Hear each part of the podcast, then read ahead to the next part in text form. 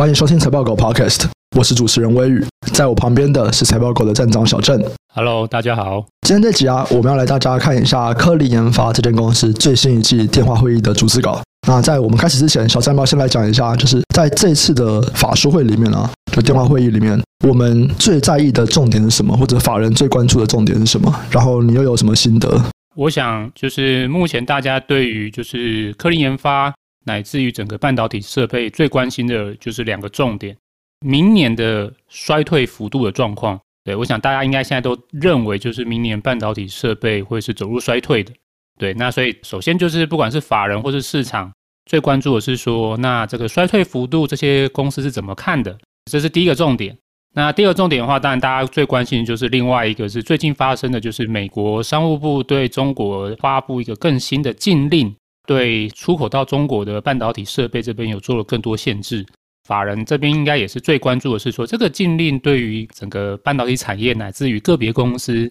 影响的幅度又有多大？那我想这个应该就是市场最关心的两个重点，也是我们在看科林研发或这一季其他半导体设备公司所要关注的两个很大的一个重点吧。我个人的心得的话，就是说，如果以科林研发来看。它会是明年景气下滑跟禁令的最大受害者，这维持我们之前的一个观点嘛，就是说，在接下来的半导体或是半导体设备景气衰退的一个下滑期间，我想科林研发应该会是所有的业者里面衰退幅度比较大的业者。其实我们在前几集我们有稍微提到一下，就是科林研发他们有在这一次的电话会议里面说，最新的这个禁令对他们的这个营收影响，其实是还蛮大的啦，十几趴。对啊，占了十几趴的营收啊。对，我们还是先帮听众先稍微介绍一下科联研发这间公司哦。那科力研发它是一个半导体设备公司，那它在这种晶圆制造的蚀刻设备是龙头，市占率超过五成，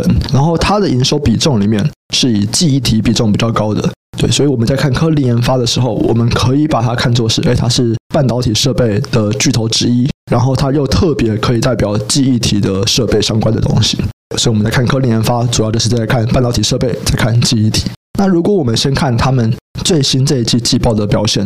数字看起来是很好哦，它的营收啊比上一季成长了九点五趴，这是单季历史营收的新高哦。所以等于说，哎，这一季它的营收创新高了。然后毛利率也是比上一季增加了零点八个百分点，那这也高于上一季猜测的中位数。这样，那小郑会怎么样去看这个数据呢？如果我们看上一季的表现，当然就是是超乎预期啊，超乎公司也超乎市场的预期。只是说这个应该就是过去式了，说实话。不过我们还是可以看看，就是说这个过去式里面有哪一些我们可以注意的资讯吧。首先就是说，它为什么能够超乎预期？主要原因是因为它的其中一块业务叫做逻辑代工设备，这块业务成长很惊人，对，这个年成长的幅度是高达四十八趴。这也让公司的非记忆体占整体设备营收的比重来到四十八趴。像在前面有聊到嘛，其实科林研发过去一向是以记忆体设备的比重是比较高的，所以这一个数据来看的话说，哎，其实公司在这几年他们有在做一个努力。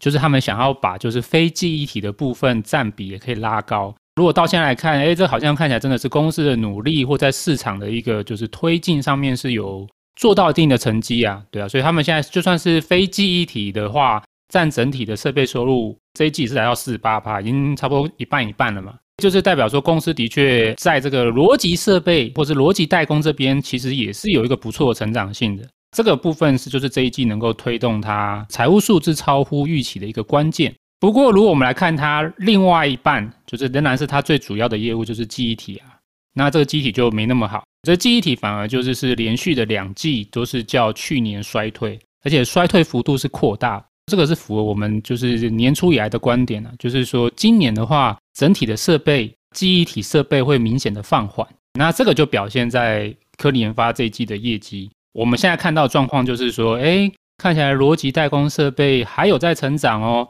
那这个成长还可以抵消掉记忆体设备的衰退，所以导致科林研发在上一季或是今年的前三季吧，都还是有一个成长表现。这个就是一个过去的一个状况的简单的一个概观吧。那我想接下来应该大家要关注的就是说，哎，可是目前看起来就记忆体的就是衰退幅度已经在扩大嘛，所以往下看的话。我们接下来就要更在意的就是这个记忆体设备这边后续的衰退幅度到底会多大。那在进入到记忆体设备之前呢、其实我对逻辑代工设备的这个业务还算是蛮好奇的啦。就是，诶，其实最近，你看我们从今年可能技术开始了，半导体就没有到很好了。那为什么它的逻辑代工业务居然可以成长四十八趴？首先就是说，我们从今年年初看到半导体比较不好，这个通常是先从最下游开始发酵，像什么 IC 设计业者嘛，或者是说，如果是机体的话，可能是模组业者在去年就先发酵了。如果 PC 的话，可能是一些板卡业者先先发酵。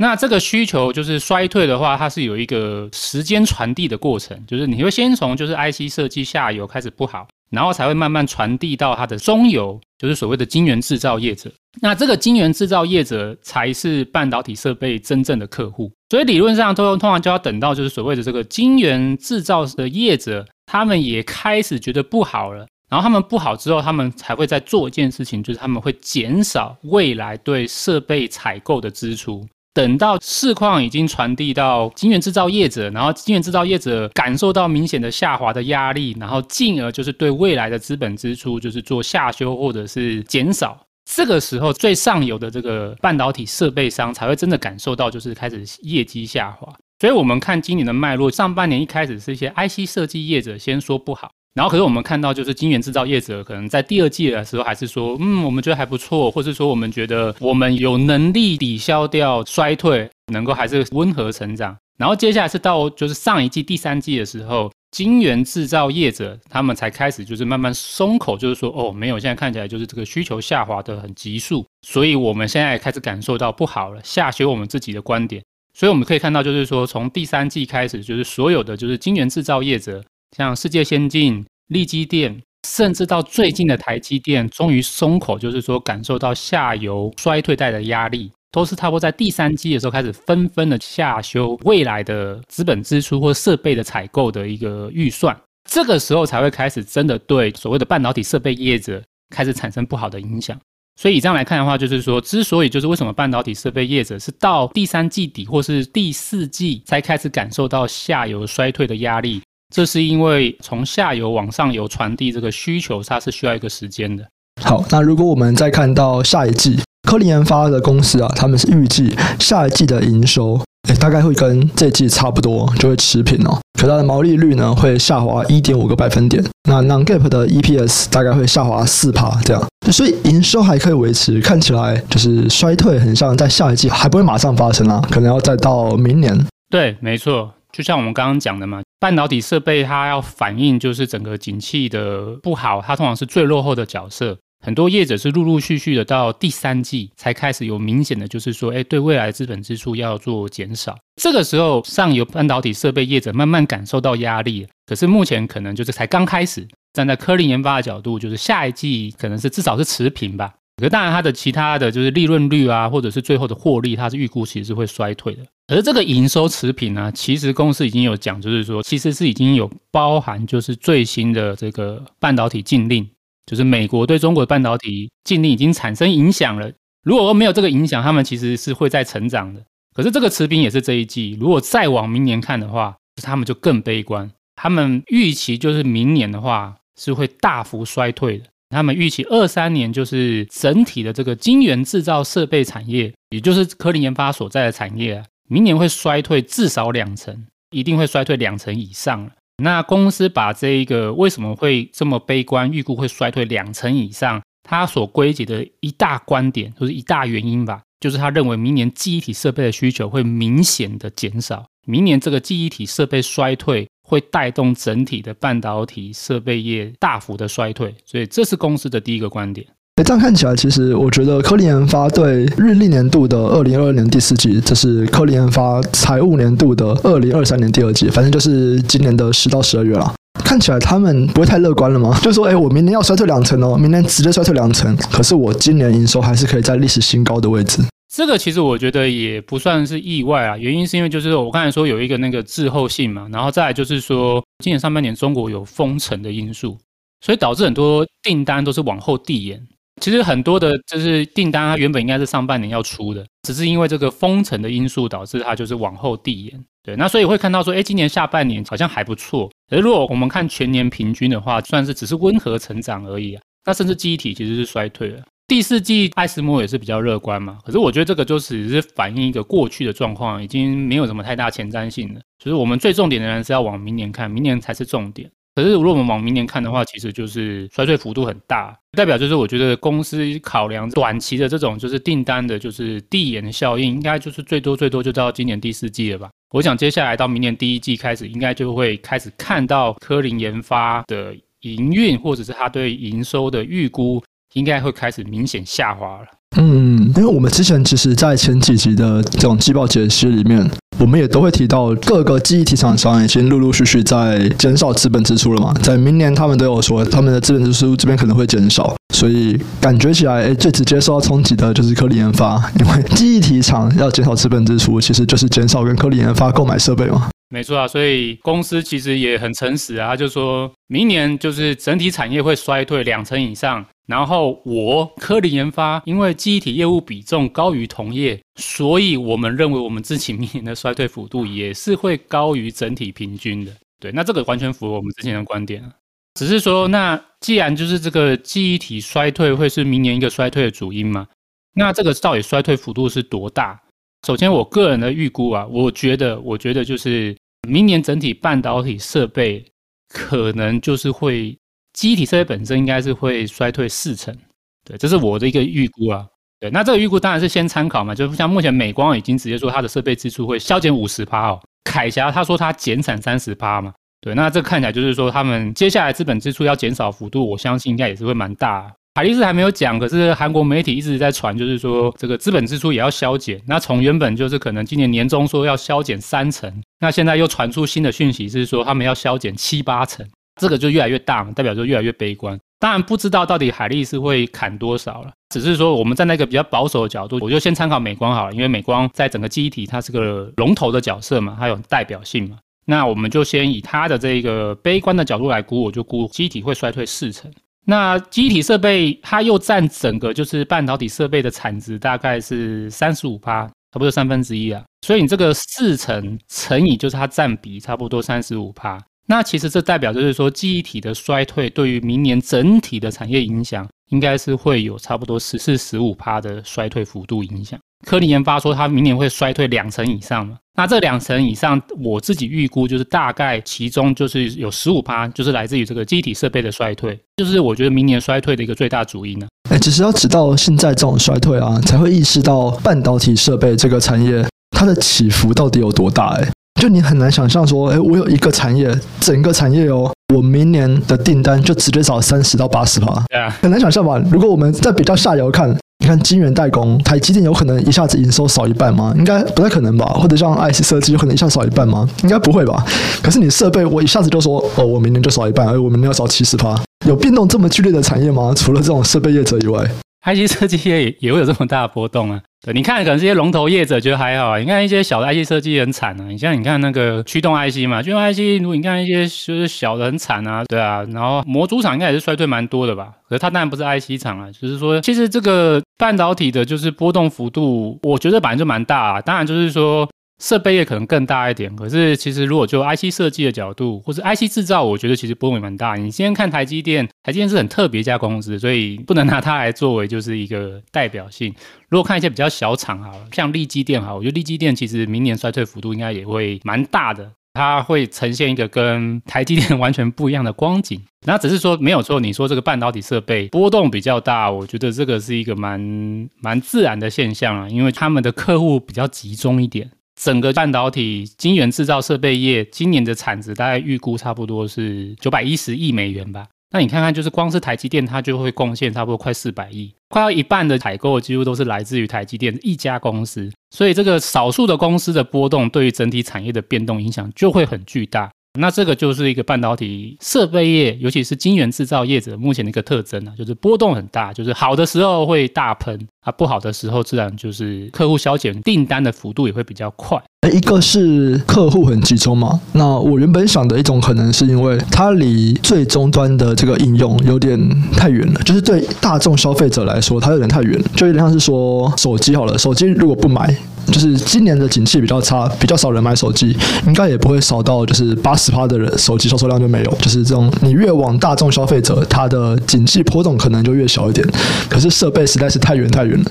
我就算有一整年大家都不买任何设备，我最下游的消费者就还是有产品可以买。所以中间的那些厂商就有可能可以不买设备，这样。我的想法就主要是说，哎，是不是它跟这个大众消费者的距离的远近会造成它的波动会比较大？当然这也是啊，对，你说的这个叫长边效应呢，对，就是说越往上游的话，对于就是供给和需求的反应速度越慢，所以当一旦就是整个市况产生反转的话。他们的这一个订单会有就是大起大落，对，因为你就是说它是很晚反应嘛，所以需求好的时候它很晚反应，等到他发现需求好的时候，通常已经是明显供不应求了，所以这个时候他的客户会出现一种动作，就是啊，突然就供不应求啊，完蛋了，那怎么办？然后就开始就是一直追加订单嘛，我跟你下订单，然后你说目前没有，然后我说哦好，我再我就再 double booking，我就再下一次订单，一直加单，一直加单，一直加单。那等到就是哎，突然就是这个需求变不好了，那因为上游的反应比较慢嘛，等他们发现说哎，完蛋了，供不应求了，这时候他只好急踩刹车。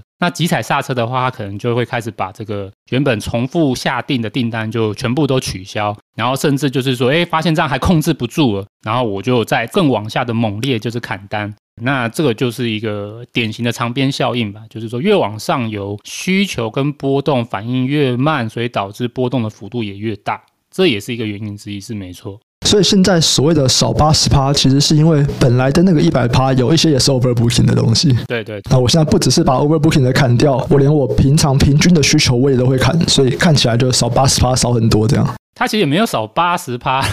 他现在只是说有韩国媒体传说海力士会砍八成，可是这毕竟是媒体的说法，因为是媒体的说法。你看他在年终的时候他说三成，然后现在又变八成，毕竟海力士是没有证实啊。我个人目前是觉得，如果有比较有代表性，我觉得是美光啊，因为它就是龙头业者嘛，对，它是一个大厂，是龙头，它在全球整个就是如果不分记忆体或逻辑 IC，在整个半导体制造，它至少是排名第五大，对，那所以它的这个观点就很有代表性了。它是记忆体龙头，他说要砍资本支出五成，好，那我们就先把这个五成来作为一个参考，所以我自己是估记忆体设备本身会衰退四成的，倒没有到八成那么可怕。可是我觉得衰退四成是蛮有可能。好，那接下来就要来讲到导致这个衰退因素的其中一个。第一个当然是因为升息嘛，然后景气啊这种经济状况的问题。那还有其中一个就是美国对中国的设备出货限制。那其实我们在之前我们就有聊到嘛，就是路透社之前其实有一篇报道，可是他没有透露他的消息来源。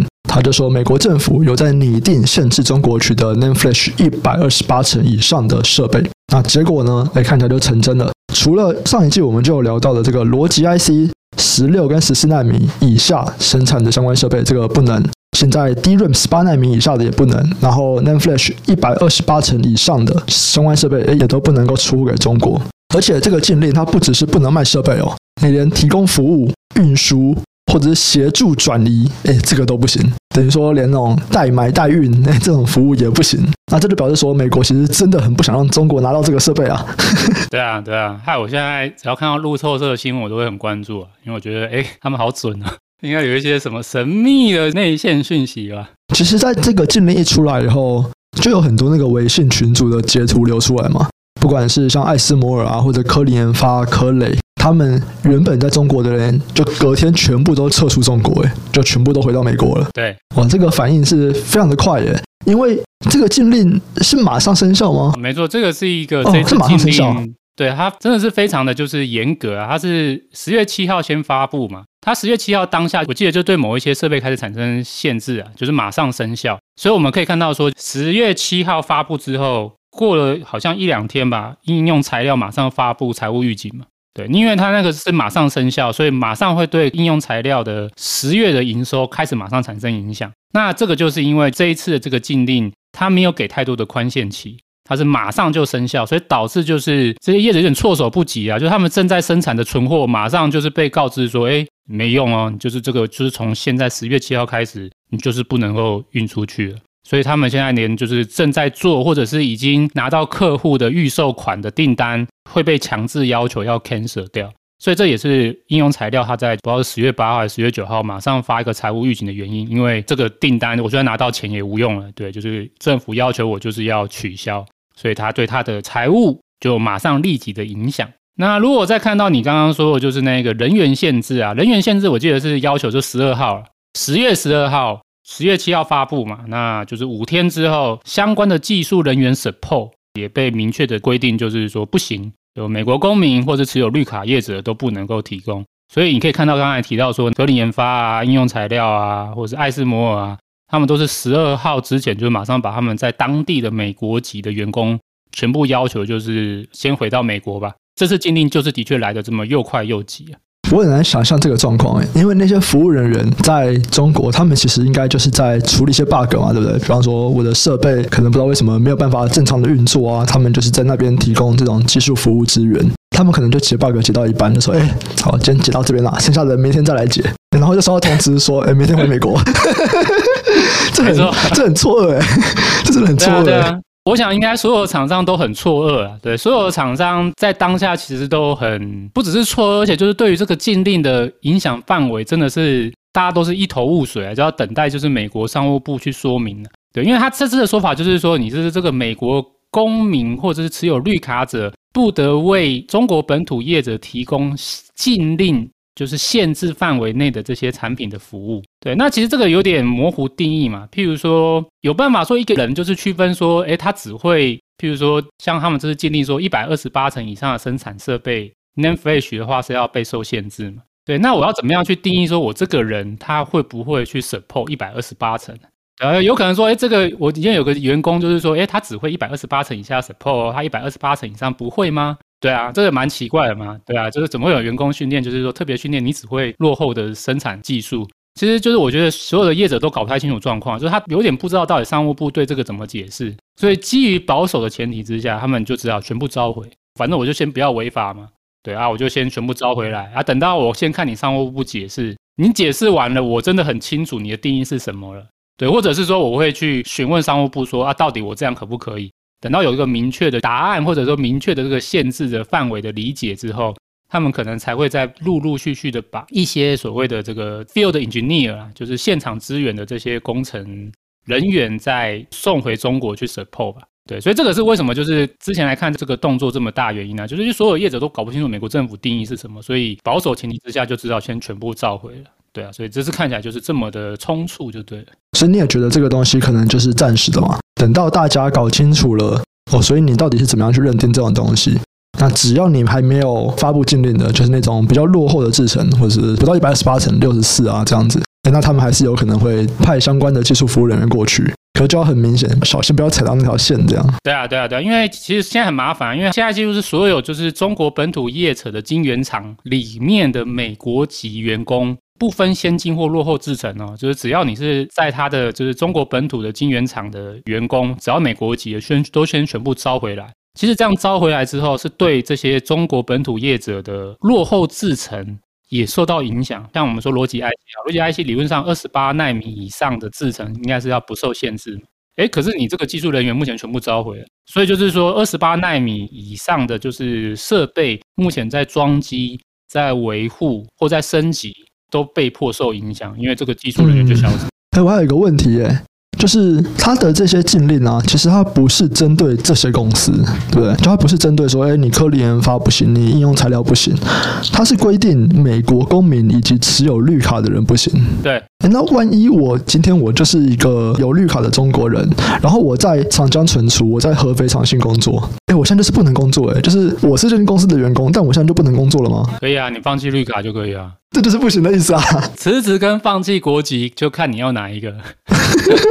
就是这样子。因为我们会知道说，中国其实他们在发展技术这边，他们其实很常用的一个方法，应该各国都是啦，就是我直接去找厉害的人来当我的主管嘛。所以我相信，不管是长江存储或合肥长兴，应该也都是有美国人，就是可能在这一些设备公司或者是在其他的半导体公司担任过高阶主管的，就是一定就是有美国籍或者有受有绿卡的人，一定有一些人是担任他们的高阶主管。哎，这些人就是就像你说的，我就是放弃国籍、放弃绿卡或者是辞职二选一。对啊，所以就是说，其实这一次来看，我觉得这个禁令其实是蛮凶猛的，就是说它跟之前有一个很大不一样，就是说它不是只禁止一些就是设备，它现在是技术人员他也想要进。对，那我反而觉得这个冲击后坐力是比设备本身还要强大的。对，因为就是这个设备短期无法突破，OK，你可以靠就是这些所谓的技术人员，就是带领，就是你的国内的这些设备厂慢慢突破嘛。对，因为这些人就是毕竟他们就是是有相关的技术背景的。对，就跟中芯挖了很多台积电的人过去是一样的意思嘛。对啊，中芯它虽然是落后者，可是透过吸引这些就是其他的先进公司或大公司的员工到中国这边提供他们的技术上的一些服务，他们也是可以慢慢的就是突破，或者也是慢慢的就是走到一个还不错的高度了。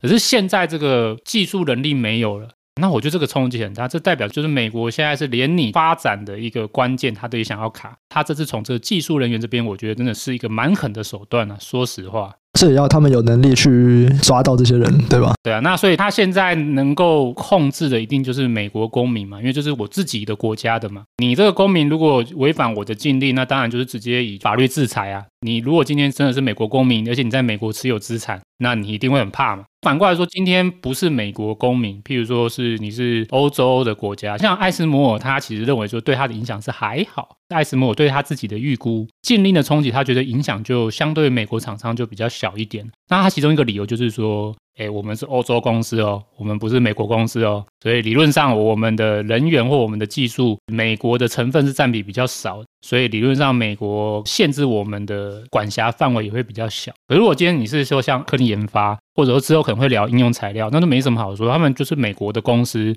然后有大量的就是技术人员也都是美国籍的。那这个就是直接就是受到这个禁令的影响范围就很巨大。科林研发自己是说，它二零二三的收入大概会少二十到二十五亿哦。那这个就是中国业务的三十三到三十七趴，全年营收的十到十三趴。我说中国业务大概就是少三分之一啊，它还可以有三分之二，这三分之二是预计是比较落后的制成的，对。我觉得其实应该大部分会是跨国企业在中国的收入吧。我认为啦，如果今天是看它的记忆体啊，我觉得记忆体应该中国这边的本土业者应该都全部废掉了。对，因为看起来就是美国就是不想要让长江存储或者是合肥长兴这样的公司就是活下去啊，所以基本上我觉得这两家公司应该就有点像之前的福建晋华吧，就是整个就消失在记忆体市场了，短期啊，让我们怀念它。对啊，因为这个没办法，因为这个记忆体跟逻辑 IC 不太一样，就是说逻辑 IC 还有所谓的成熟制程嘛，对，就是说哎，你好，你进我先进制程，然后我就改去做成熟制程，那成熟制程还有蛮大的市场，我可以就还有一口饭吃。可是记忆体的话，它是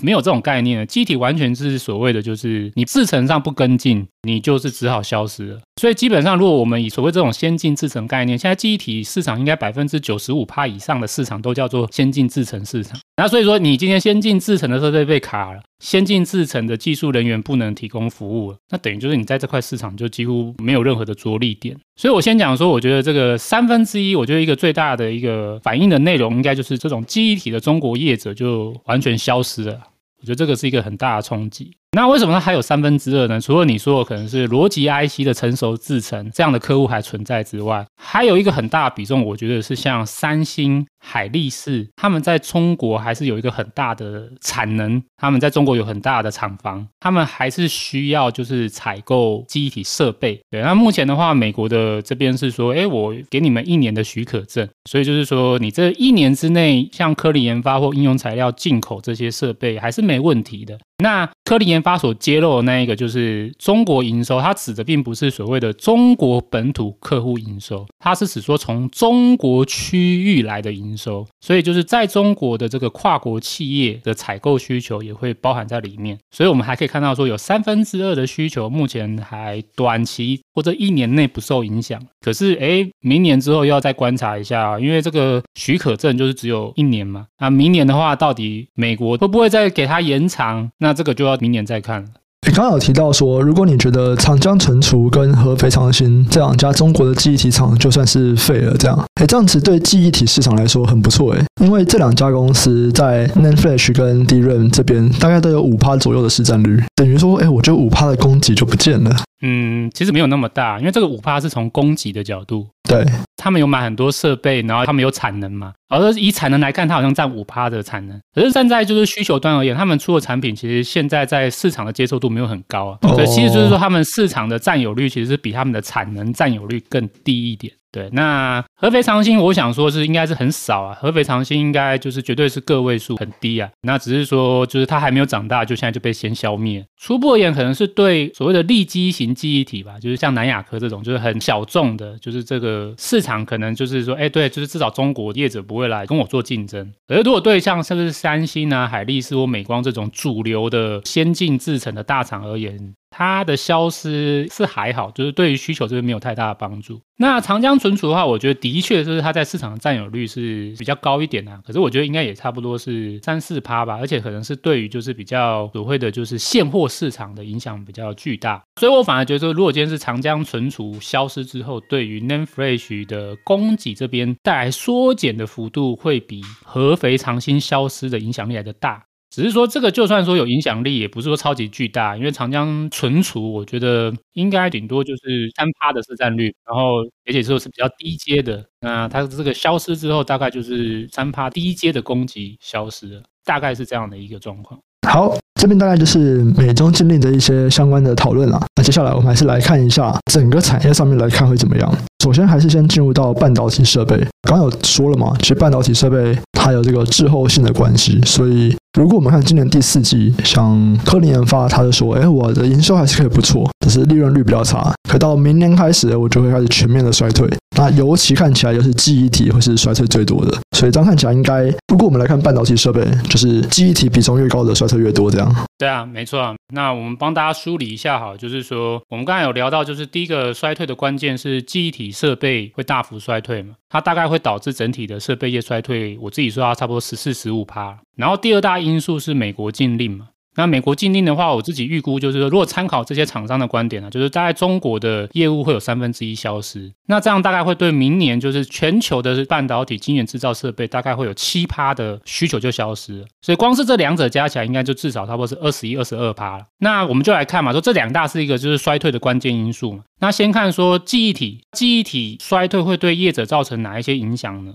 那其实会影响不太一样。科林研发，因为就是它占比最高嘛，因为它占比通常都是超过五成，所以它一定是衰退幅度会最大。所以我觉得它明年应该就是衰退幅度会高于整体平均了，应该是至少就是四分之一的营收会消失，至少对。如果就是更惨的话。就是衰退了。那应用材料跟科磊的话是其次，因为他们占比没有像科力研发那么高，而且他们中国的营收的比重比科力研发也稍微低一点。我认为他们明年大概也是衰退差不多两成啊，就是二十到二十五趴之间。可是就是衰退幅度没有像科力研发那么高。艾斯摩尔的话最特别，就是它在记忆体的铺显最低。然后它在中国的比重也最低，只是蛮有趣的啊，就是他也不是他不想做中国生意啊，他在就是一九二零年那时候很早就被禁，他被禁那个 EUV 不能够运到中国，嗯，所以就是说他其实 EUV 那部分完全没有中国的客户。如果今天看他非 EUV 的，他其实非 EUV 的设备中国客户比重也是有三成，只是说刚好 EUV 已经不出给中国，所以这样两个加起来平均之后，他中国的客户的比重就特别低，大概只有十六十七趴。那所以他这样子就是在中国。受到禁令影响的风险最低，这种反正跟我们之前论调一样嘛，只是说这个换一个角度讲，对对，它受到静电影响，它也会比较小，然后它记忆体的风险也比较小，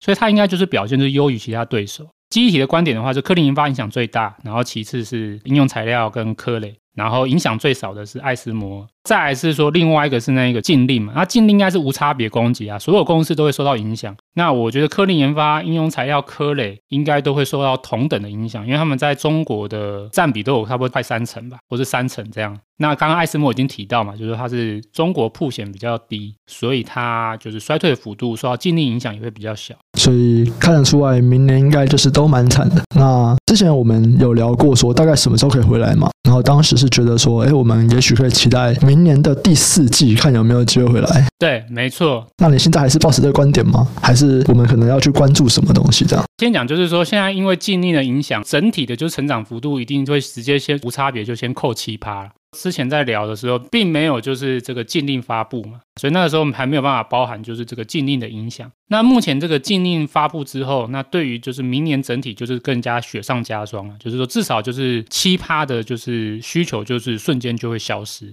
那只是说，今天如果不是考虑所谓的绝对幅度。今天考虑的是说，衰退幅度什么时候会最惨，什么时候会开始就是衰退幅度慢慢减少落底这种角度的话，那我觉得依然还是可以稍微注意一下明年 Q 四。那这个观点其实我觉得跟之前聊美光的时候，其实我觉得也差不多了，就是说目前而言的话，当然是先关注记忆体下游的需求的状况，因为这一次的就是衰退的一个很大的主因，是因为记忆体设备衰退幅度会有四成嘛，所以它是一个关键因素嘛。如果这个关键因素它的状况就是疏解了。自然对明年何时落底回升会是个关键。那我们之前在美光的时候有聊到说，我个人认为啦，记忆体的需求这边，也许在明年的第二季或是年中有机会是落底吧。对，原因是因为我可能就是关注这个手机市场去库存的状况。那如果说今年就是手机市场去库存真的有机会在明年第二季结束，那这样子记忆体下游的需求就有机会就是从明年的就是第二季开始慢慢回温。然后慢慢回温的话，那像我们今年看到就是说这个回温的当下之后，再往后可能就是大概两季吧。这个时候可能这些上游的业者对设备的采购可能也才会再跟着慢慢回温，会有个滞后性。所以说，如果今天很顺利的话，说明年。年的第二季，记忆体的需求回升，那这样有机会，也许可以看到，在接下来下半年或年底前，记忆体设备的需求这边可能也是慢慢的就是走出谷底回升。所以这是第一个需求的观点啊，就是说，如果说今天真的如果我们预期，记忆体的需求有机会在明年第二季或年中回升的话，那也许还是有机会看到第四季记忆体设备的需求慢慢回升。这是第一个，那第二个 CHIPS 法案的补助款，其实我觉得这个蛮有趣的啊，因为我刚才是预估禁令会让整体设备业衰退七趴嘛，可是它一方面就是禁令导致设备这边的需求下滑，可是它又开出补助。那补助到底对设备这边的需求又有多大的帮助呢？我自己是这样估啊，就是说明年的话，理论上第一年的补助款会是一百九十亿，这一百九十亿相当于应该是整体设备业的产值的两成哦。那所以说理论上这看起来好像，哎，似乎有机会抵消掉，利大于弊啊，似乎啦，似乎对对。可是它毕竟是明年年底才会发。它应该不是说马上这一百九十亿明年就可以完全展现出来，它可能要到第四季才会发嘛，所以我们可能要打个折扣啊，我们可能就先除以四吧，对，因为它就只有最后一季度可能产生影响，所以我们先把这一百九十亿除以四，也许明年晶片法案的补助款。对整体设备的需求提升可以有五趴的帮助，只说这个五趴它是在年底，在第四季才会发酵。可是禁令目前是在今年的第四季就率先就是影响市场，所以会有两个一个时间不对等的影响。以这样角度来看的话，我觉得就是从接下来第一季、第二季、第三季，应该都会看到整个设备的衰退幅度就是一直在扩大，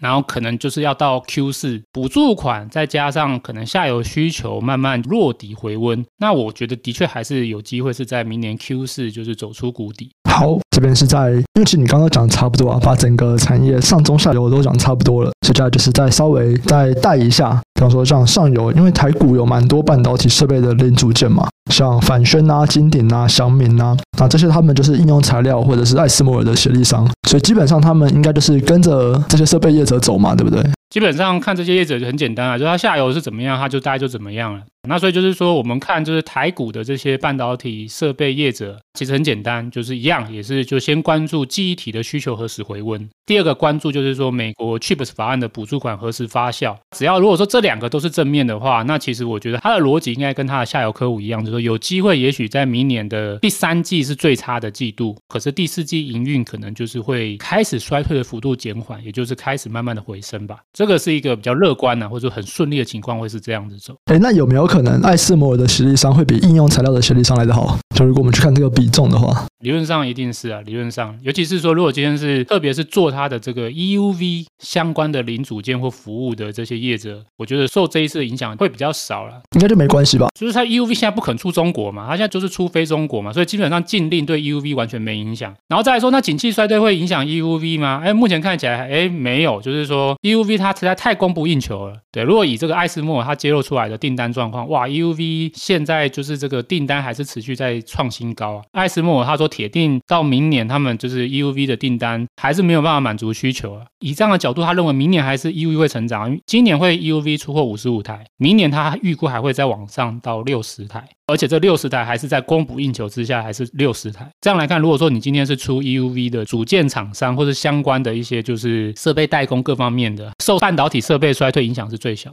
那最后我们就来看到最下游，也就是这种记忆体。那如果是看这个的话，其实台股有很多嘛，像模组厂就有威刚、宇瞻、创建、宜鼎这些；原厂之前讲的美光或者南亚科。那关于这边刚有提到，可能是看看说明年第二季在这种新一代的手机出来以后，如果有机会卖得还不错，那可能就是在库存啊，有机会在明年第二季就消化完毕，所以它可能会比半导体设备再早个半年这样子。对啊，我先讲是站在业绩的角度，我今天讲的不是股价，我们今天在聊的是业绩。下游的话，一定是领先设备业了。那下游的话，目前我觉得的确开始有一些正面的讯息开始逐渐浮现了。那当然，第一个最正面的讯息就是说，上游的供给要减少了嘛。对，这个是我们在美光已经聊到了嘛。然后就是在我们现在来参考这些设备业者，以他们掌握到的客户讯息，他们看起来他们已经认为说，明年整体产业的就是资本支出跟供给会开始做明显的减少，对，至少衰退两成以上。只是说这个资本支出它会有一个叫做滞后性啊，就是说它并不是说现在资本支出减少，马上就是供给就会减少，通常会就是要等个在两三季之后，才会开始看到说，哎，这个资本支出对整个供给面开始产生消减的影响。那所以我们来看，就是整个记忆体大概就是从第三季底到第四季开始加速的，就是资本支出减少。这样抓个两三季之后，也大概就是在明年第二季或者是年中，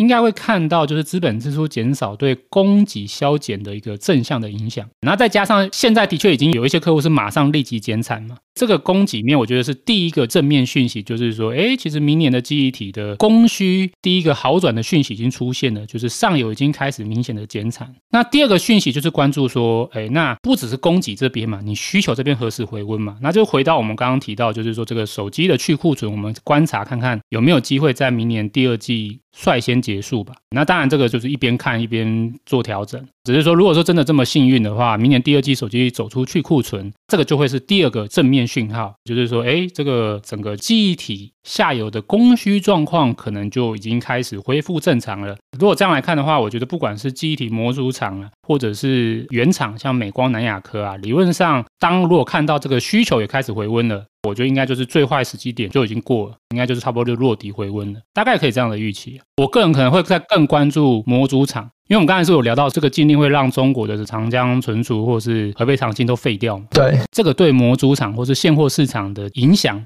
是比较大的，所以理论上对威刚、宇瞻这些模组厂也是一个利好了。哦，有供给面啊，也是一个利好，就对。可是目前看起来，因为这些